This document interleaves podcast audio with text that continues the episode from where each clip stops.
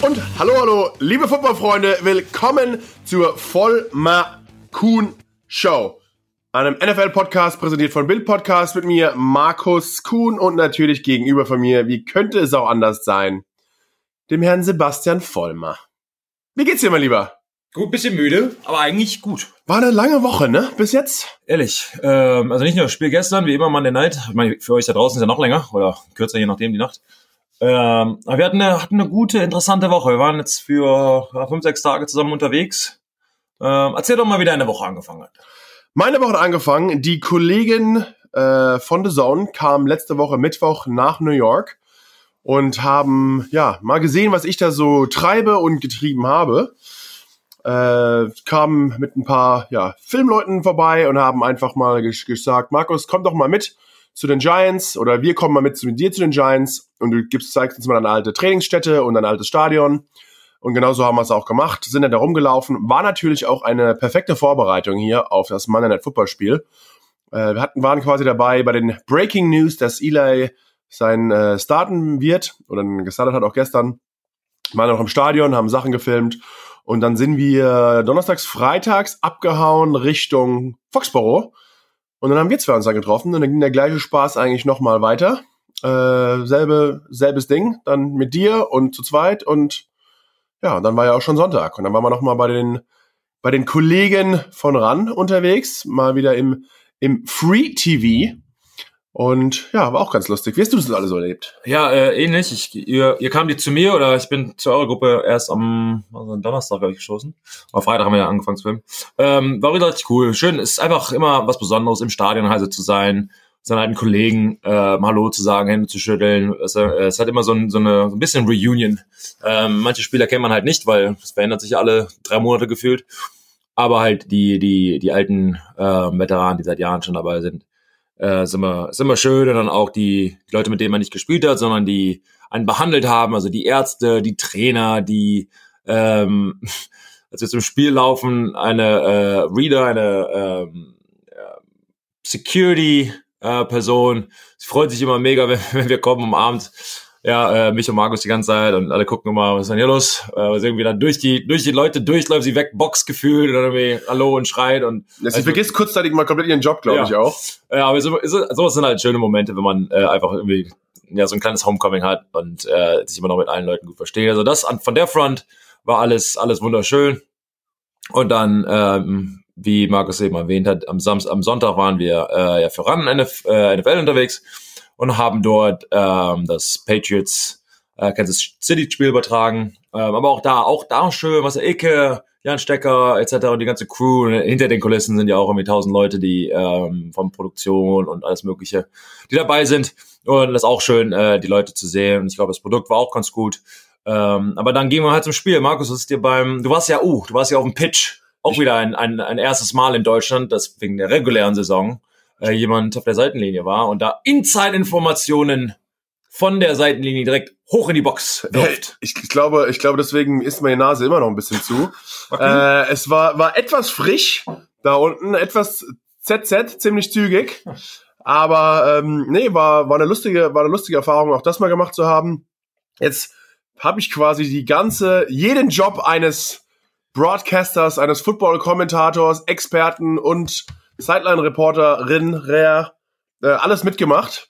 Äh, habe auch dann dort die Kollegin von CBS getroffen und mich quasi so an, an sie ein bisschen gehängt und so, hey, hast du, du kennst dich doch hier ein bisschen besser aus, hast du was für mich? Und sie war sehr freundlich und hat gute Informationen noch mit mir geteilt. Hatte auch so einen kleinen, äh, ja, so ein, wie so ein kleines Zelt für sich alles, wo sie mit Schminke drin war und Fernsehen und, und Heater.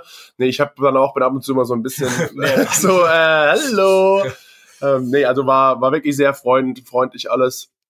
Auch cool dann einfach mal, ja, ich meine, man kennt es aus den Spielzeiten, wenn man an der, an der Seitenlinie steht. Und man, das Spiel ist einfach, gibt's wirklich verschiedene Sachen. Einmal bist du natürlich als Zuschauer zu Hause vorm Fernseher und bekommst das Spiel irgendwie mit. Dann stehst du halt in den Stadion und siehst auch das Ganze, die Atmosphäre nochmal anders. Und dann glaube ich wirklich, umso näher du dran am Feld bist, umso mehr siehst du auch eigentlich, wie verrückt athletisch und schnell der ganze Sport ist. Und ich glaube, dann hört man auch einfach die Hits einfach am meisten. Dann hört dieses harte Plastik prallt aufeinander. Und das einfach, das, ja, gibt immer so ein bisschen Kribbeln, dann ist die Nationalhymne kommt noch, dann Ja. hat man eigentlich fast kurzzeitig Lust, selbst mit aufs Feld zu rennen. Ja. Und dann überlegt man sich, nö, auf die, Nee, auf die Schmerzen hätte ich, glaube ich, gerade keinen Bock. Und äh, nee, dann war die jetzige Aufgabe alle, alle, alles gut so wie es ist. Ja, äh, da war, wir haben es von der Booth gesehen, eine kleine Schlä äh, also Schlägerei, vielleicht in Anführungsstrichen, ein bisschen Rangelei der Ja, ging schon ein bisschen ja. Ähm, und dann, ich hatte mal aus dem Fenster geguckt und geguckt, oh, wo ist dann unser, unser Pitchman, also Markus in dem Fall. Und da war er weg. Habe ich gedacht, er ist mitten im Getümmel. Aber anscheinend hat er von zwei Meter daneben nochmal reportiert. Und da läuft der erste an. Und hier, Schmeckebrich zwei. Ähm, aber schöne Berichterstattung, Markus. Also wieder. Hast du mich nicht vermisst da oben bei dir ein bisschen? Jetzt seit Wochen über Wochen, jeden Montag hast du mich an deiner Seite. Und dann betrügst du mich für einen älteren Mann. Jan Stecker in dem Fall. Yes. ja, ähm, ja, manchmal, manchmal, ähm, du warst ja, warst Ah, ja in die Sicht- Abwechslung. Du warst, ja in Sichtweite. Ah, okay, alles äh, klar. Ich hab dich, ähm, Jetzt, jetzt, jetzt weiß, tell me how you really feel. ja, ja. Jetzt weiß ich, jetzt weiß ich ja, wo ich dran bin bei dir. Äh, manchmal, was, ähm, wie geht das nochmal? Entfernung, no, Distance makes the hardcore founder. Ja, Okay. sie- sowas. Also, gut. äh, war auf jeden Fall aber trotzdem ein kracher Spiel, denn mit Playoffs und alles haben die Patriots seit 21 Spielen nicht mehr zu Hause verloren und gefühlt seit 100.000 Spielen nicht mehr zwei Spiele hintereinander Oh, ja. verloren. Ja. Äh, wir waren da vor Ort und haben das quasi miterlebt. Ich meine, die Kansas City Chiefs sind ja auch kein Kinderverein, Nee, gerade mit dem amtierenden MVP. War schon wirklich ein cooles Spiel, aber man muss natürlich auch sagen, also ein paar Entscheidungen waren natürlich, oder kann man Parteilichkeit vorwerfen oder Ja. nicht, aber man muss einfach ein bisschen auf die Fakten schauen. Äh, ein Touchdown zum Beispiel, die Patriots gescored haben, wurde einfach Ja. nicht gecallt. und dann der andere, also Nikhil Harry, Ja. der Touchdown, redest du von dem gerade? Nee, Oder der, von, vom Gilmore, den, Gilmore. äh, den, den Fumble Return? ah, na, nicht mal, den- von dem Gelaufenen. Ja, also, äh, äh, einfach. Beim Fumble sage ich mal, das ist ja noch eine Sache mit, wie war das dann, das passiert, sieht man öfter, aber einfach Fehlentscheidungen und dann nicht mal wieder schauen. Also der Ja. war nicht out of bounds, ist reingesprungen. Ja. Äh, also das, ja, un unverständlich. Zwei, zwei solche Fehler kannst, kannst du dir eigentlich nicht erlauben bei, ja, bei Profi-Referees, die auch bezahlt werden und nur diesen Job haben. ja, gefühlt, ähm, wenn du halt eine schlechte Crew erwischt, oder sagen wir so, wenn die, wenn du, wenn die Crew einen schlechten Tag erwischt und diese Fehlentscheidung hat, man muss ja mal davon ausgehen, dass es nicht mit Absicht ist, sondern es sind halt Fehlentscheidungen, sind Versehen, sind, ähm, ähm, ja, die wollen ja hoffentlich zumindest keinem Team einen Vorteil geben, sondern äh, Situation abhängig ähm, machen sie da halt einen Fehler und äh, weil du hattest mal, du hast es eben erwähnt, wenn man halt an der Seitenlinie ist, wie schnell es dann erscheint. Und wenn man dann halt quasi in Meter noch von dieser eigentlichen Aktion weg ist, wie schnell man diese Entscheidung A treffen muss, wie schnell ist immer nicht eine Blitzsekunde zu sagen, war er drin, war er draußen. Manchmal ist die, ist, ist es, sieht es halt in der, in der äh, Zeitlupe deutlich ja, einfacher aus zu analysieren, vor allen Dingen im Fernsehen, wenn du fünfmal hin und her gehst und hier und da von dem Winkel, da stand der, Refer- äh, der, der, der Schiri aber nicht. Wobei da hier, ich meine, da waren vier oder fünf gefühlt in einem Drive, wo sie einfach im Prinzip nicht zulassen wollten, dass die, die Patriots scoren. Ähm, es war äh, bemerkenswert. Wobei, man musste aber auch ehrlich sein, dass die, ich glaube, sie hätten gewinnen können, aber die Kansas Chiefs waren das bessere Team. Also ähm, zumindest von der Offense fand ich nicht, dass sie irgendwas ähm, gebacken bekommen haben. Also ich meine, der erste Touchdown, sie gingen mit 7-0 in Führung, das war auch wieder ein, ein Trickspielzug. Ähm, außer, äh, ja, ich sag mal, ja, mit, mit ähm, Trickerei, mit Schabernack, mit etc., mit äh, Play-Action, mit ähm, Halfback-Passes etc., konnten sie den Ball halt nicht bewegen. Und dann ist es schwer, mit einem Team wie die Kansas City Chiefs mitzuhalten, die halt auch ähm, was auch, die Waffen haben im Gegensatz zu den Patriots äh, in der Offense und ständig von überall scoren können. Patrick Mahomes, meiner Meinung nach, spielt jetzt nicht dieselbe Saison, zumindest seitdem er verletzt war, wie er äh, sie letztes Jahr gespielt hat, wobei, das muss man auch mal sagen, äh, er ist eine hervorragende Saison und jetzt vergleichen wir ihn schon zu seiner letzten Saison, wo er der MVP war, der beste Spieler in der Liga. Jetzt sagen, er bricht der ein, so nach dem Motto, das ist halt immer dieses überanalytische. Jeder Verein könnte sich glücklich schätzen, wenn er äh, Mahomes im Team hat, verletzt oder nicht verletzt. Ich meine, er hatte auch, hat sich über den mittleren Knochen geprellt und äh, ich glaube, in der Rippe noch wehgetan und er ist trotzdem drin und gute Leistung gebracht. Ähm, aber du hast es erwähnt, ich meine, da ist jetzt gerade Gloom and Doom Stimmung im Gillette Stadion. Wenn du halt zwei Spiele hintereinander verlierst, zu Hause verlierst, ähm, du bist ähm, nicht mehr die Nummer eins in der AFC, waren sie vorher schon nicht. Äh, die Baltimore Ravens mh, gefühlt laufen dir so ein bisschen davon. Ähm, jetzt hast du noch drei Spiele übrig. Was machst du? Wie positionierst du dich in den Playoffs? Also diese, die, die, die alle Spiele sind jetzt extrem wichtig. Und jetzt kommt es halt auf an. Und dann, ehrlich gesagt, die Buffalo Bills in deiner eigenen Division, ich meine, die, die knabbern dir ja auch irgendwie an den, am Fußgelenk und könnten da halt auch noch was machen. Den Rest der Saison, ja, und das Cincinnati, dem berühmten Spruch, ähm, sollten alle schlagbar sein, sagen wir mal so. Aber ich meine, mit Ruhm bekleckern, zumindest an der off offensiven Seite äh, des Balles, machen sie ja jetzt auch nicht. Nee, und auch nochmal zurückzusprechen auf Mahomes, du hast natürlich seine sportliche Leistung angesprochen. Was ich aber besonders auch interessant fand, mal wirklich zu sehen, sie lagen wirklich noch mit, glaube ich, zehn Punkten vorne, aber die Patriots haben so Gefühl, kamen so ein bisschen vom Momentum, sie kamen so ein bisschen zurück wieder ins Spiel. Und dann schnappt sich, jetzt nicht, als es schon zu spät war, sondern wirklich, er hat gemerkt, in meinem Team läuft es gerade nicht so gut, wie es sein sollte. Mahomes schnappt sich das ganze Team und hält eine super Ansprache an der Seitenlinie, motiviert damit alle. Und ich finde sowas auch schön zu sehen, gerade als junger Spieler wirklich so eine super Führungsqualität. Also echt Respekt, äh, wie das abgelaufen ist. Super Auswärtssieg, ist wirklich nicht leicht dort zu gewinnen, ähm, wie schon gesagt. Aber ja, on to Cincinnati. Und da gibt's auch ähm, ja, da gab's ja auch ein bisschen Probleme. Die Patriots, Sebastian, waren ja schon öfters etwas im Scheinwerferlicht, nicht nur wegen ihren Glanzleistungen auf dem Feld, sondern auch, muss man ehrlich gesagt auch sagen, etwas wegen ihrem zwielichtigen Verhalten abseits des Feldes. Und da gab's das sogenannte Spygate 2.0. Sie haben ja, wurden ja schon mal erwischt, als sie den Gegner gefilmt haben. Ähm, und da gab es auch eine Sprache, äh, Strafe. Und jetzt war bei dem Spiel Browns gegen Cincinnati ein Verantwortlicher äh, von den Patriots vor Ort. Und ja, da kam mal wieder ein Video, das aufgetaucht ist, dass jemand von den Browns oder den Bengals gesehen hat, wo äh, eine Kamera darauf gerichtet war. Aber du kannst mal, kannst dir mal vielleicht etwas genauer die Situation da erklären und erläutern. Ja, also die, das, äh, also es gibt gerade die, die Patriots-Organisation und dann gibt es Kraft Sports Group und ähm, sind quasi alle im, im, im gleichen Gebäude, aber die Kraft Sports Group ist quasi die TV-Produktionsfirma. Äh, Klar gehört sie auch Mr. Kraft, wie der Name natürlich schon sagt. Aber sie ähm, sind unabhängig vom Scouting Department, unabhängig vom, vom Trainerstab etc. Also sie wirklich produzieren eben Fernsehsendungen. Und eine davon heißt Do Your Job, äh, wie sie den Namen, den sie äh, mal äh, lizenziert haben. Aber seit äh, Wochen folgen sie zum Beispiel dem Teamarzt, was er macht, oder dem, dem Strength Coach oder äh, irgendeinem Scout. Und dieses, in dem Fall ein Scout. In, in ja. diesem Fall war es die Arbeit eines Advanced Scouts. Das heißt, der Scout, die Patriots spielen ähm, Cincinnati nächste Woche. Deshalb dann, wie jedes Team auch, also das bis, bis hierhin, was ich jetzt erzähle, macht jedes Team gleich im Prinzip. Sie schicken ein oder mehrere Scouts schon zu diesem Spiel, dass er sich ein Spiel live vor Ort angucken kann und macht dann da schon mal seine Notizen und vielleicht ist halt im Stadion irgendwas, was man quasi auf Kamera nicht sieht, weil diese Filme sind halt, die fangen gefühlt eine Sekunde vorm Snap, also diese Coaches-Filme vorm Snap an und hören halt direkt nach dem Gefangenen oder Erlaufenden, wie auch immer, wieder auf. Und wenn ist da ja irgendwas dazwischen, was ein Scout irgendwie ähm, noch benutzen kann. Und diesem Scout wollten, wollte halt auch eine TV-Serie oder zumindest einen kleinen Clip drumherum filmen das heißt, das, das Video Department, die, diese TV-Crew, ist mit ihm mit nach Cincinnati gefahren.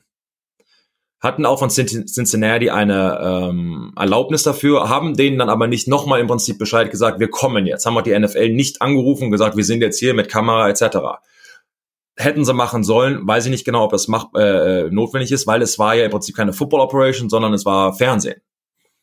Ähm, dann waren sie in, wo der Scout halt saß, in einer, in einer, äh, in einer Booth, in einer Club-Level quasi und haben da ihre Kameras aufgebaut. Und eine der Kameras war auf die äh, Seitenlinie ähm, der ähm, Cincinnati Bengals gerichtet.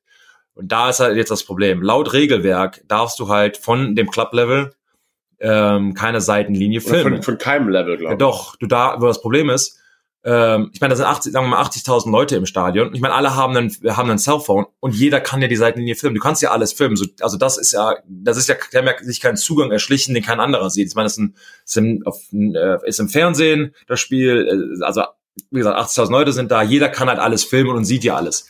Deshalb ist das alles so ein bisschen zwielichtig. Ähm, meine persönliche Meinung hier ist, ähm, ich glaube, da ist kein Riesenvorteil, wenn du die Seitenlinie filmst. Meine, jeder, der mal beim Spiel war, du siehst halt eine Seitenlinie und da passiert ja jetzt nicht viel. Aber, warte mal, aber bei Markus äh, verzieht schon die Miene, will was sagen. Aber wenn du halt in die Organisation wie die Patriots bist, die, Markus hat es angedeutet, die, mh, mm, sagen wir mal, ähm, ab und an mal über die Linie tritt, ist es halt auch dumm, wenn also Bill Belichick und die Patriots haben jetzt ein Statement hinterlassen oder herausgegeben gesagt, wir, also Football Department haben damit überhaupt nichts zu tun, ist nur TV-Crew, ich hatte davon keine Ahnung, bla bla bla, ist deren Schuld, ich habe nichts. Du straf mich nicht, so nach dem Motto. Wenn das allerdings so ist, dann ist die, ähm, also beiden Seiten, wenn sie wenn sie damit irgendwas filmen wollten und einen Vorteil damit machen wollen, und sagen, ja, lernen, also ist jetzt auch schon wieder zwölf Jahre her oder so, 2007 war es, glaube ich, okay, äh, sei nicht so dumm, auf der anderen Seite, wenn das denn so ist, sei nicht so dumm und hab jemand anderes filmen. Also ich war für diesen sieben Minuten Clip, den du da filmst, dieses Risiko einzugehen, jetzt läuft es durch die Presse, jetzt haben wir schon mit Spygate genannt. Ob oder nicht, eigentlich egal. Ob ähm, du fuschen wolltest oder nicht, auch egal. E also egal, ist das, der negative, das negative Licht ist jetzt auf dich drauf, ob du das wirklich so benutzen wolltest oder nicht. Von da finde ich es einfach diese Entscheidung, wer auch immer diese Entscheidung getroffen hat, einfach nur dumm. Da halt, ich meine, du kannst einen Scout halt auch am Computer filmen und so sagen, okay, das, das haben wir jetzt gefilmt, hier war ich, bla bla bla. Also brauchst du wirklich diesen 30 Sekunden Clip, wo du die Seitenlinie filmst, wo der Scout gerade hinguckst. Also, also einfach nur, er sagt halt in dem Statement, er, Bill Belichick, dass der Scout, also unsere Scouts wissen, was man filmen darf und nicht, aber die TV-Crew wusste es nicht. Für die okay, wie gesagt, es sind 80.000 Leute hier, wir können die Seitenlinie filmen, kein Ding. ist laut Regelwerk illegal. Also, jemand hat die Regeln gebrochen, ganz klar. Ich glaube, jetzt wird äh, eine Investigation äh, geguckt. Was sie machen sollten ist, das Tape, was gefilmt wurde, wurde beschlagnahmt von Security. Das wurde nach New York geschickt. Und bei der letzten Spygate-Aktion hat New York das Tape verbrannt. Die haben gesagt, war nix im Prinzip, wir fallen, wir, trotzdem Strafe war ja nix. Okay, wieder komisch. Jetzt aber müssen sie das Tape äh, herausgeben und sagen, weil sie sagen, wir haben nur ganz kurze Seitenlinie gefilmt, um es besser aussehen zu lassen im Fernsehen. Gucken wir mal, ob das halt so ist, wenn die jetzt 15 Minuten irgendwie Signs und, und Buchstaben etc. gefilmt haben, oder wer wann wo sitzt etc., wo man halt einen Vorteil sich raus erarbeiten kann, dann sieht die Sache wieder anders aus gehe mal davon aus, dass wir das in den nächsten Tagen ähm, äh, lösen würden. Und im nächsten Podcast gehen wir darauf nochmal ein, ob es da eine, eine, eine Solution quasi gab. Aber jetzt habe ich gerade meinen zwei Cents dazu gegeben. Markus, hast du da, siehst du das ähnlich oder anders? Ja, also ich glaube natürlich, äh, du hast schon einen Vorteil, weil wenn man die Seitenlinie filmt, denn was gerade in der Defense, was wir oft bekommen, also der Quarterback bekommt ja sehr oft einfach seine Calls durch sein Headset, das er im Helm hat, bekommt er alles durch, aber gerade auf der Defense weil es ja sehr oft schnell gehen muss, hast du überhaupt keine Zeit, die Calls von der Seitenlinie, was du gerade spielst, reinzugeben. Und dann ist es ähnlich, man kennt es auch vom Baseball, die Leute fummeln sich irgendwie so am Körper an. Und wir hatten auch für jeden Spielzug Handzeichen, dass jeder Spieler auf dem Feld genau wusste, ohne einen Call zu bekommen. Der Defense Coordinator oder ein anderer Assistenztrainer steht an der Seitenlinie, macht verschiedene Handbewegungen. Da wusste ich ganz genau, wie sich die Defense Line aufstellen muss, was für eine Coverage wir spielen, ob wir irgendwelche Stunts dabei haben, ob wir blitzen, wie auch immer. Und wenn du halt dann diese Seitenlinie filmst und danach schaust du dir den Spielzug an, weißt du natürlich ganz genau, welcher Spielzug erstmal, welche Calls das sind und auch welcher Spielzug dann gespielt wird. Also eigentlich könnte ich dann vor jedem Spielzug, wenn ich dann sehe, oh, die Defense hat gerade einen Blitz angezeigt, weil ich quasi diese Handsignale kenne, äh, vielleicht mache ich einen schnelleren Pass äh, oder wie auch immer. Also könnte schon Adjustments machen. Also da sehe ich auf jeden Fall einen Vorteil. Und sonst hätten sie es ja auch damals 2007 nicht gemacht, wenn es nicht einen Vorteil geben würde. Also ja. das, ich, sag, ich sage nur, wenn ja, man die Seitenlinie filmt, hat man einen Vorteil. Ob das jetzt im Endeffekt das der Fall war, weiß ich nicht. Auf jeden Fall gibt es einen Vorteil, die Seitenlinie zu filmen. Und der Verantwortliche der Bengals hat ja auch gesagt, er stand da und hat sich das erstmal angeguckt, hat erstmal nichts gesagt und sieht aber die ganze Zeit, wie wirklich jetzt nicht nur ein, zwei Minuten so im Hintergrund, dass man so sieht, was, auf was der schaut, sondern wirklich über längere Zeit, äh, da die Kamera drauf gerichtet war man weiß, wir als Fans wissen oder als Ex-Spieler wissen in dem Fall genauso viel oder wenig wie ihr auch da draußen, ob das jetzt der Cincinnati Bengal Assistent genauso richtig gesehen hat. Die NFL weiß es, sie hat das, das Tape vorliegen. Äh, die Cincinnati Bengals haben das Tape auch vorliegen. Äh, die Patriots haben es nicht mehr. Also, was ja auch zum digitalen Zeitalter, da hat ja keiner, läuft ja mir CD rum. Also, ob du jetzt eine Kopie gemacht ja. hast oder nicht, ist ja eigentlich relativ äh, undurchsichtig. Aber wie auch immer, man muss halt natürlich, wie du auch schon gesagt hast, gerade als so dieses nach diesem Motto, wer einmal lügt, dem glaubt man nicht. Ja. Man muss halt besonders vorsichtig sein. Und ja, es ist halt einfach, es ist halt einfach Quatsch. Und dann sitzt du da oben drin und dann sagst du, okay, du willst eigentlich ein Feature machen über einen Scout. Warum filmst du dann überhaupt die Seitenlinie so nach dem Motto? Also alles wieder ein bisschen und natürlich die Conspiracy-Theorien, also die, ne, wie auch immer ja. das heißt auf Deutsch, äh, brodeln natürlich wieder wie wild. Es geht natürlich wieder rund. Ja, wie Sebastian auch schon gesagt hat, wir werden sehen, was eigentlich so das, das Outcome der ganzen Sache ist. Ich bin mal gespannt, ob die Patriots bestraft werden, weil wenn, dann haben sie eigentlich wirklich einen Fehler gemacht oder vielleicht sagen auch die NFL, okay, sieht zwar ein bisschen komisch aus, wir hatten, die rote Flagge ging sofort hoch, weil wir gedacht haben, es sind die Patriots, es kam schon mal vor und vielleicht war alles im Endeffekt alles gar nicht halb so wild. Ja, äh, nochmal ganz kurz, das sieht man halt im College äh, mehr. Es gibt von diesen Signal-Callern ähm, an der Seitenlinie halt mehrere. Und vor dem Spiel wird äh, quasi bestimmt, wer, ich sag mal, aktiv auf wen die Spieler gucken. Da stehen halt fünf Leute quasi, der Defensive Line Coach, Defensive Coordinator, drei Spieler, die irgendwie gerade diesen Tag nicht spielen. Und jeder zeigt quasi ein anderes Sign, ein anderes Zeichen an. Aber nur die Spieler wissen, quasi was die Live Color ist, welcher, welcher Trainer oder welcher Spieler äh, eigentlich die, ähm, ja, die Zeichen wirklich geben darf und von wem die gelten. Hattet ihr sowas auch oder war es immer nur einer? War es immer nur also wir hatten, wir, also es war immer derselbe, der dann im Endeffekt wirklich die Calls gegeben hat. Ja. Äh, und weil auch die Routine dann andere ja. ist und wenn dann zu oft wechselt, das könnten sie ja. gar nicht machen. Es stand nur immer wirklich ein Assistent so nebendran und hat auch gemacht, dass wir da Calls geben. Aber wer sich ein bisschen mit Football auskennt und dann auf einmal der Typ sich in der Nase bohrt, weißt du, okay, das war jetzt wahrscheinlich kein Call und du hast ja auch ein bisschen Kontinuität. Wenn du merkst, okay, der macht zweimal dieses Zeichen und dann guckst du aufs Feld, es ist zweimal der gleiche Setup von dem Spielzug also jeder mit ein bisschen Footballerfahrung kann sich vielleicht ein bisschen denken. Natürlich versucht man, wenn du es nicht filmst, auf dem ersten Blick kann keiner gegenüberstehen und direkt sagen ja, ja, und ja. Aber wenn du halt es filmen würdest, dann kannst du relativ schnell rausfinden, ja. wer wirklich jetzt der echte ist oder nicht. Aber ja, klar, das stimmt natürlich auch. Wir versuchen auch Leute zu verwirren. Äh, es ist wieder ein heißes Ding in dieser verrückten Profiliga, in der wir uns befinden. Also wir sind wirklich gespannt, was da Neues auf uns zukommt. Wir waren ja auch, wir haben ja angesprochen, wir waren ja bei den Giants, äh, da als verkündet wurde, dass Eli Manning nicht spielt, äh, war sogar im, im Training Room, hab da Daniel Jones kennengelernt, wo er gerade sein Knöchel verbunden bekommen hat, sah alles ganz ehrlich halb so wild aus. Ja. Äh, er wird auch höchstwahrscheinlich, also was auch von ich von Gesprächen dort gehört habe, nächste Woche auch wieder spielen und genau deswegen war das ja gestern bei Monday Night Football so etwas was Besonderes für uns, äh, oder auch für mich, weil es vielleicht oder höchstwahrscheinlich, muss man ja wirklich sagen, das letzte Spiel war, in dem ja Eli Manning gestartet hat. Ja. Und dann nach Philadelphia zu gehen, äh, schön das Ganze mitzuerleben. Es sah auch kurz danach aus, als hätten sie eine Chance. Ja, aber dann doch 23, 16, kurz vor knapp in der Overtime ging es sogar noch ähm, haben sie dann verloren. Die Eagles wirklich mit einem super Drive ganz am Ende und haben den Sack dann zugemacht, weil auch für sie geht's ja um einiges, ja. um die Krone in der NFC East. Äh, ganz richtig, also nur mal kurz aufzugreifen, was du erzählt hast, Markus. Also ich kann mir schon vorstellen, wenn du halt so viele Jahre mit, mit deinem Quarterback zusammengespielt hast, in dem Fall sage ich deinen, äh, das ist ein Eli, ähm, ein Quarterback hat eine ganz, ganz besondere Funktion. Ich meine, das in Deutschland wisst ihr das ja auch. Äh, in einem Team, der ist der Anführer mit ihm, hast einen schlechten Quarterback, gewinnst du wahrscheinlich wenig, hast einen guten, gewinnst du viel, etc. Und auch die Mediencoverage und er ist aber die Führungsperson. Und da nochmal das Ende seiner Karriere als zweimaliger Super Bowl Champion und MVP gebencht zu werden mitten in der Saison.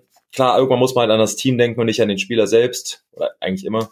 Ähm, von daher war das auch für mich, ehrlich gesagt, ich meine, er hat mich auch im Super Bowl geschlagen und so, aber einfach diese Größe, die halt in diesem Sport ist, wenn, ich glaube, der Alltime Leader für New York in, in, in, in, in allem, allem, all, ja. ja. Also hat auch richtig auch New York die Giants zurückgebracht, äh, was heißt zurückgebracht, oder weiter die, die Legacy äh, vorangetrieben. Die Giants und, haben vier Championships, zwei davon, also 50 Prozent davon war Eli Manning Starting Quarterback. Genau, und das muss man alles mal akzeptieren. deshalb fand ich genau richtig auch, also als Nicht-Giant, ähm, fand ich es also richtig cool. Und es war so, man hat gemerkt, fand ich, dass die Spieler motiv vielleicht mehr motiviert ist vielleicht der falsche Ausdruck, aber die haben irgendwie besser gespielt, mehr Energie, sie wollten gewinnen.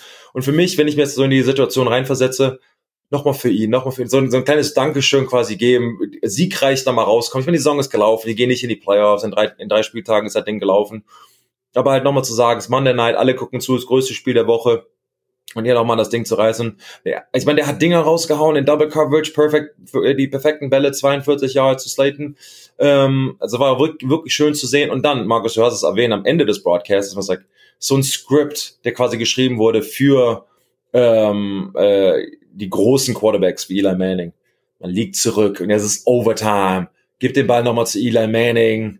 Äh, der marschiert rum, siegreich auf Platz getragen sind nach dem Motto, leider ähm, ging es halt an, oder leider für die für die Giants. Und die Story um Eli genau. quasi. Ähm, aber dann Carson Wentz auch am Ende wieder gut gespielt, die ganze Zeit irgendwie nichts gerissen so gefühlt, lang zu bald äh, zu lang gehalten, äh, Protection war nicht wirklich gut, äh, aber dann am Ende, wenn es drauf ankam, kamen sie siegreich raus, 23 Punkte ähm, rausgehauen und ähm, Ertz, also der ähm, ein Teil, deren Tight End, aber halt wirklich fast mehr ein Receiver, äh, wie gut er halt den Ball fangen kann.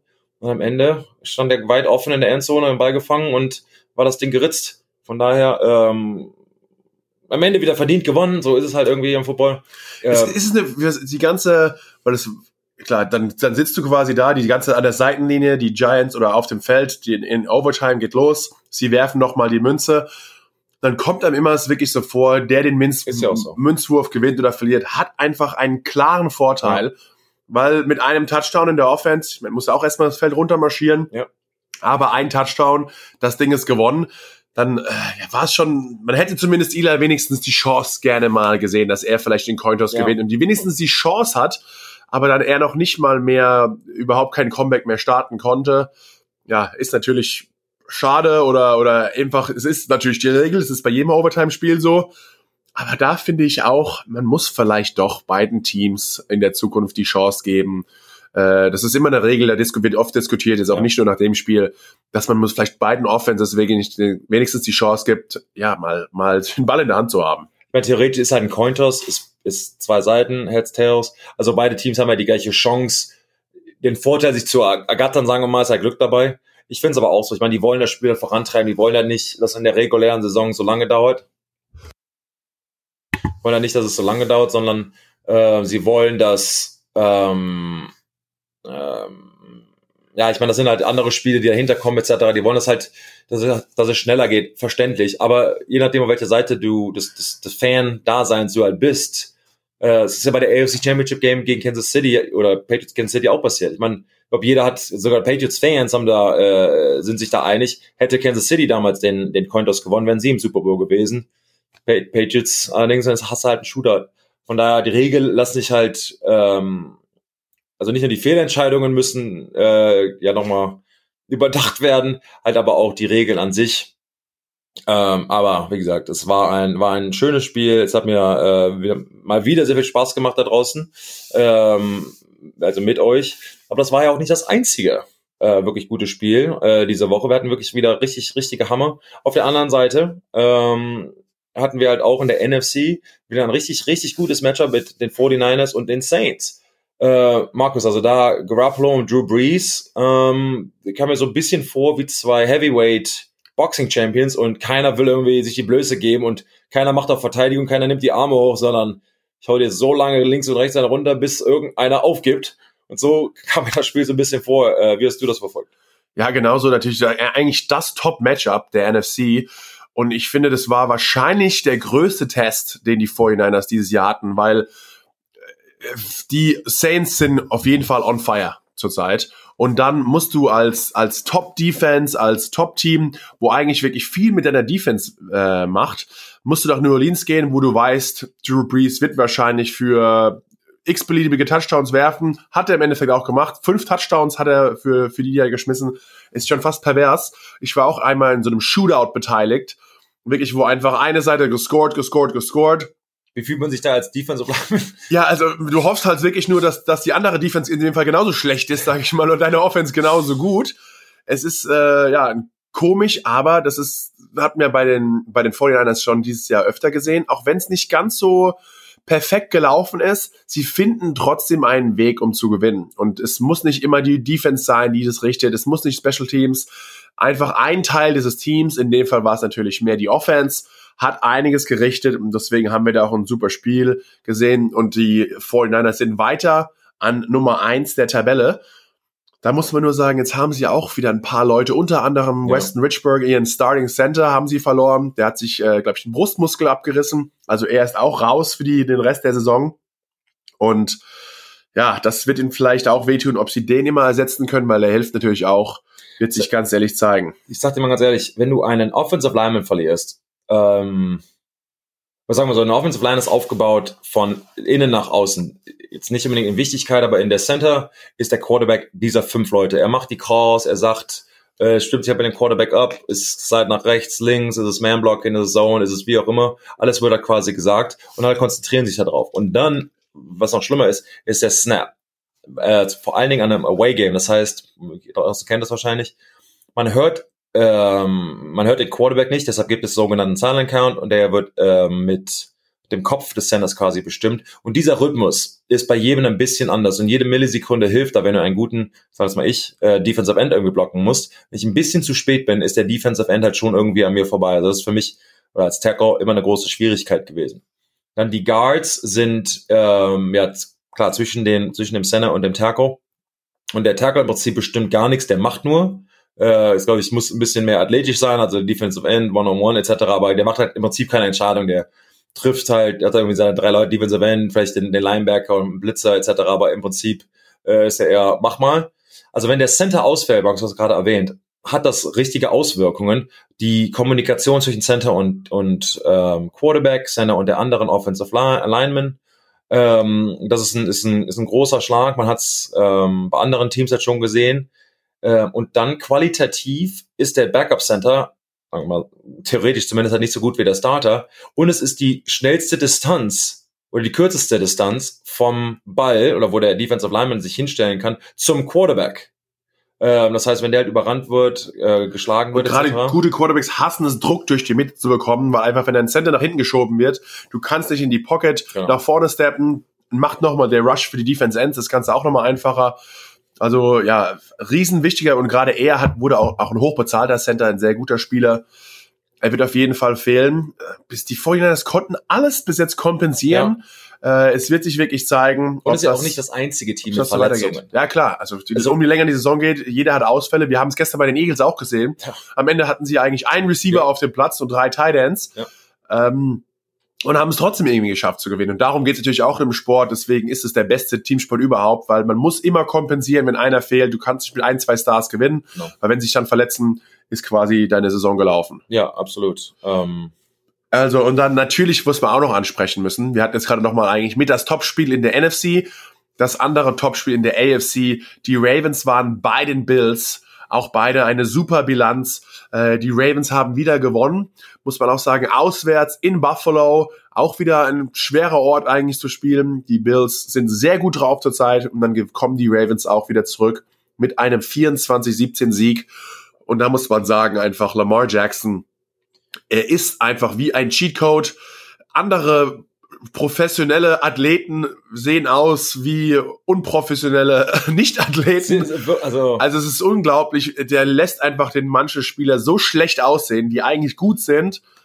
Es zeigt einfach nur seine Größe und sein Talent. Also ich glaube, das ist wirklich wahrscheinlich the team to beat. Ist, ist, sind die Ravens für dich das beste Team A in der AFC oder in der gesamten NFL? Ah, also ich muss sagen, die 49ers, dass die in New Orleans gewonnen haben, hat mich riesen beeindruckt. Und vor allem, dass man auch gesehen hat, dass sie wirklich, auch wenn sie müssen, punkten können. Und ja. dauernd und so viele Punkte auf die Anzeigetafel gebracht haben.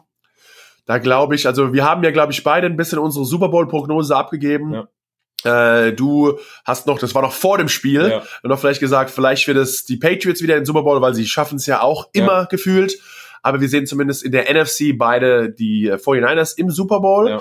Äh, und ich ja, könnte mir eigentlich vorstellen, Baltimore Ravens gegen äh, ja, die 49ers im Super Bowl. Muss ich ganz ehrlich sagen, für mich sind die äh, Baltimore Ravens auch das beste Team in der AFC. Ähm, sehe da jetzt zumindest in der NFC, zumindest auf dem Papier, keinen, der, der sie schlagen sollen, aber hey, any given Sunday, alles kann passieren. Ähm, mit einem Trickspielzug, mit einer Verletzung sieht das alles auch wieder anders aus. Ähm, das Einzige, weshalb ich die Patriots halt gesagt habe, ist, äh, die Meinung könnte sich jetzt aber nach letzter Woche nochmal ändern, weil im Moment bekleckern sie sich nicht mit, mit, mit Ruhm. Ähm, weil sie es halt so oft schon gemacht haben. Irgendwie, irgendwie klappt es ja doch, auch wenn sie eigentlich das schwächere Team sind. Ähm, aber ich glaube, dass, wenn wir das als Super Bowl Matchup sehen könnten, ich glaube, das wäre ein richtig gutes Spiel. Ich meine, von den Storylines über wirklich das offensive Talent, aber dann haben wir auch die Defense äh, der 49ers, die Top 1 oder 2 Defenses, je nachdem, welche Kategorie du dir aussuchst. Aber die Ravens Defense ist auch nicht viel schlechter. Also schon richtig, richtig krasses Ding. Und äh, darauf würde ich mich persönlich auf jeden Fall freuen. Aber bis dahin ist ja auch noch lange her. Also ich meine, wir haben noch drei Spiele. Ja, und wie schon gesagt, in den Playoffs kann einfach, es ist ein, ein Knockout-System, da kann jeder einfach jeden schlagen. Äh, das, deswegen haben ja auch die Giants eigentlich zwei Super Bowls. Die waren einer der schlechtesten Teams, die in die Playoffs gekommen sind, haben sich zusammengerissen in den Playoffs, haben dann im Endeffekt gewonnen und so kann es natürlich auch jedes andere Team, ja, das in den Playoffs ist. Und vielleicht rückt ja noch, es ist ja noch ein paar Dinge, sind ja auch noch relativ knapp. Gerade Cowboys, Eagles weiß man auch nicht ganz genau, wer von den beiden es im Endeffekt in die Playoffs schafft. Also da ist das Playoff-Pick ja auch noch nicht ganz raus. Ja, dann können wir schon mal uns eigentlich auf die Woche 15 freuen. Da ist auch wieder ein, ein super Matchup. Da geht es nämlich auch unter anderem in die Krone, um die Krone in der AFC South. Da spielen nämlich die Texans und die Titans gegeneinander. Die sind noch zurzeit gleich auf. Das ist ein Topspiel. Und dann natürlich, wie könnte es anders sein? Wir zwei wieder für The Zone unterwegs. Monday Night Football. Die Colts müssen zu den Saints. Wir können uns mal anschauen, ob sie zurückkommen nach ihrer Niederlage, spielen wieder zu Hause. Und sie werden wahrscheinlich auch über ja, alles geben, um, um siegreich nach Hause zu gehen oder zu Hause zu bleiben. Ja, mit Sicherheit. Hoffentlich alle Teams machen das. Die äh, bemühen sich. Aber Leute, äh, ja, das war's auch schon wieder von der Former Kuhn Podcast Show. Ja, wieder Spaß mit euch. Danke fürs Einschalten. Also, wir haben uns, boah, jetzt kriegt ihr drei Tage ineinander. Sonntag habt ihr was von uns, Montag habt ihr uns gesehen auf der Zone. Jetzt hier den Podcast. Weißt du was? Ich freue mich auf euch wieder nächsten Montag. Ich hoffe, ihr seid wieder strebig dabei. Wenn ihr Lust habt, während der Übertragung übrigens, Hashtag Endzone, könnt ihr gerne uns Fragen stellen. Wir sind ja live auf Twitter immer äh, während der Halbzeit dabei, also ob so ein Twitter, Live eben. Ähm, und ähm, versuchen ja auch während der, des Broadcasts, gucken wir ab und an auf Twitter und auf unser Instagram, was ihr da kommentiert habt. Und wir werden versuchen, alles zu beantworten. Manchmal sind es ein bisschen viele, um alle reinzubringen, aber äh, generell versuchen wir da viele zu beantworten. Jungs und Mädels da draußen, es war mir ein Fest, eine Freude. Markus, hast du noch was für unsere Leute da draußen? Ebenfalls schreibt uns immer, wenn das ist, dann werden wir das auch vielleicht im Podcast äh, wieder verwenden, gerade wenn ihr in den Playoffs oder irgendwas seht, Playoff Picture. Wir erwarten gespannt, was auch um die Patriots passiert. Da gibt's nächste Woche auch wieder ein Update. Liebe Leute, es war ein Fest. Wir hören und sehen uns nächste Woche. Auf Wiedersehen.